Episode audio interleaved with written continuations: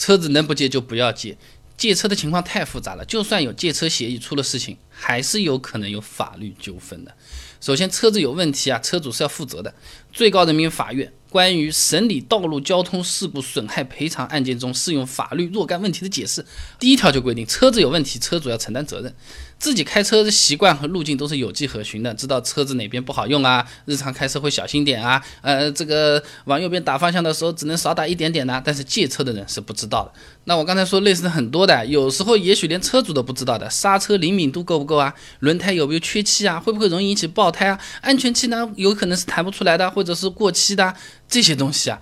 很难说清楚的啊！如果车主一粗心，呃，自己没有好好检查，或者知道了忘记掉说了，呃，或者说就是没说，直接车子借出去了，然后人家这个车子别人撞了一下，气囊没弹出来，然后人撞了一下牺牲了，或者说受重伤了，车主全部都是要负责的。很麻烦的，要要要借车最稳妥的办法就是借车之前先要验车，确认车子所有功能正常了才能借啊。不过这个对于大多数车主来说非常的复杂，而且脸面上挂不住。你就借个车子搞得这么恶心干什么？你是不是不想借我？等等等等啊。再一个呢，就是借车的人有问题，车主还是要负责的。那借车的那个人没有驾照，那不太可能会借他。那他有驾照，但是驾照过期了。吊销了，昨天刚十二分扣掉的，你又不知道，他也不会主动跟你说的，或者说你是开了个什么大车子的哦，公交车一样的这么大的，人家问你借，你也借给他了，驾照类型不符，全部都是算在车主头上的，哪怕是酒驾、醉驾，也会有一定的影响啊。那么如果刚才那种情况都符合了其中一种，然后还不小心给撞了。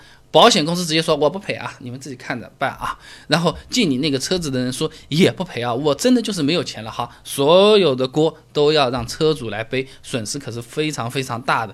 借借车是小事情嘛，车子都不肯借，不小的好不好？拼一下贵一点的车子五十万，拼一下老奶奶再也起不来五十万一百万，这是小事情，一点都不小的。但是要签个合同，哎，又是挂不住，对吧？很难办的啦。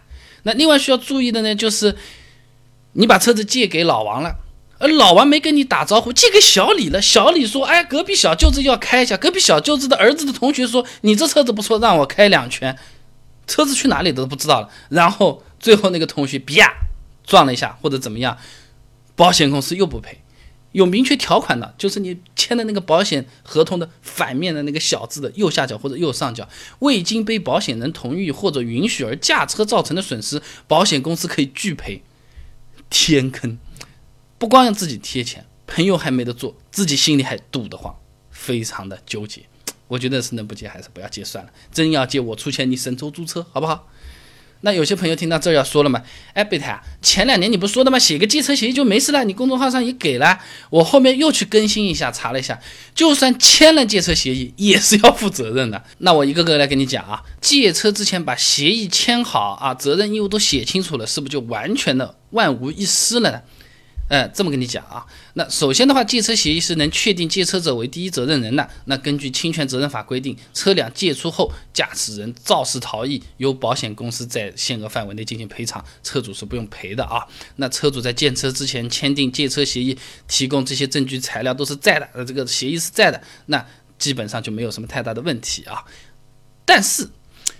还是有可能会产生法律纠纷啊，因为这个法律实行和真正转化为司法和执法还是有一段距离的，实际借车还是有一些纠纷和风险的啊。那么交通事故知道这个开车的这个使用人的话比较好处理，依法办案就可以了，对不对？让他承担责任。但如果第一时间找不到这个人，对方逃逸或者死亡，那受害一方根据车辆信息、车牌号一查，查到的就是你，对吧？是查到车主的，那很有可能不管有事没事，法院总是要去的。有可能最后面查清楚了嘛？啊，就是他，然后那个人找回来了，你借给老王，老王最后赔钱了或者怎么样？但是在老王出现之前，哎，我们作为车主，他不管你先到法庭里给我去坐着，呃，耽误事情，心情不好，哎，隔壁老张啊，他你惹上官司了，怎么样怎么样怎么样？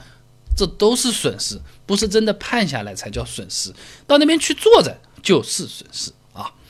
那么还有一些不好的这种风险嘛，特别是爱车的人都知道，就反正借来的车子嘛，他觉得随便开开也没什么关系，甚至是心生嫉妒。哎，我和你都是同班同学，大家都起步都差不多的，我我这个一辆车子都没有，你保时捷开开，我油门踩到底，我刹车踩到底，啊，我所有的路都刚刚刚刚过一遍，我们家楼下隔离带多，哎呀，这个车子避震真的是好啊！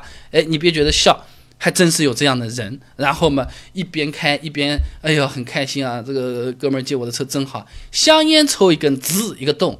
他跟你说对不起有什么用？他跟你说赔钱有什么用？天花板上戳个洞，这个车子整个顶一般是很难换的，价格也是很贵的，这种时候都是很烦。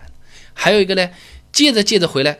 呀我那边行驶证去哪里了？原来放中间抽屉，他给你扔在呃右边下面了，或者拿好了放在哪里了，或者塞进自己皮夹忘记掉了，证件找不到，非常麻烦。而且如果是什么出远门啊或者怎么样，你车上放个油卡，人家用掉了，你是问他收这个油钱还是不收这个油钱呢？一般人没脸说，对吧？